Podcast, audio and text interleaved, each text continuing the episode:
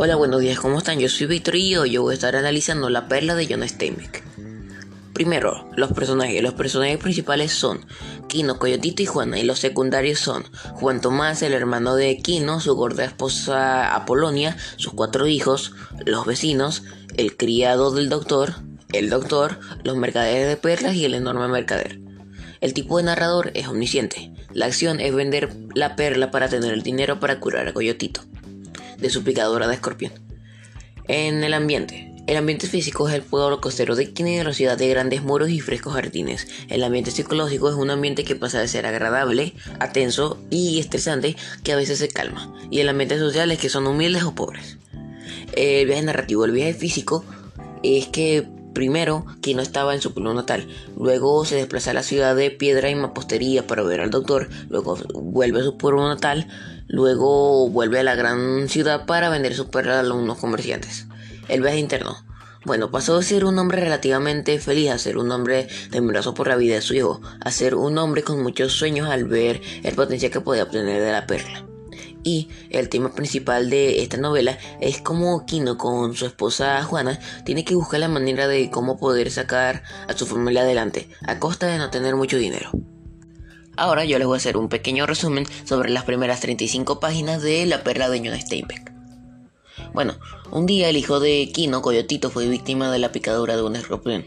La reacción de su esposa, Juana, fue absorber el veneno, pero no fue suficiente para aliviar el dolor de Coyotito.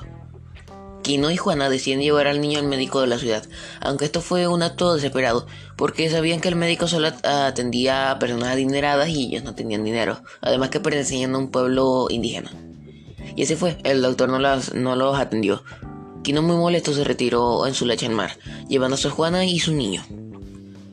Mientras que Kino buscaba una perla para poder obtener dinero y pagar al médico, entre tanto Juana había preparado un emplaste de algas y se las puso en el hombro a Coyotito. Eso lo hizo bien, ya que Coyotito le había bajado el hinchazón. Mientras que Kino, sumergido en las aguas, vio una ostra enorme y creyó haber encontrado la perla. Atacar la enorme ostra a la superficie, la abrió y efectivamente era la perla del mundo. Nos dio un grito de felicidad.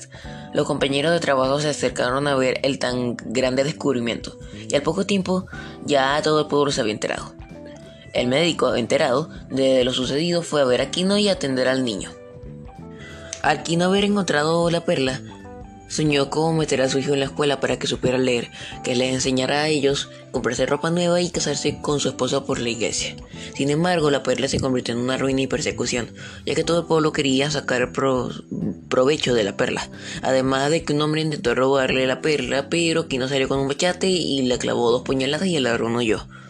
Luego, Quino, Juan y todo el pueblo fueron a la gran ciudad para poder vender la perla, pero los, los compradores querían pagar menos de lo que costaba la perla.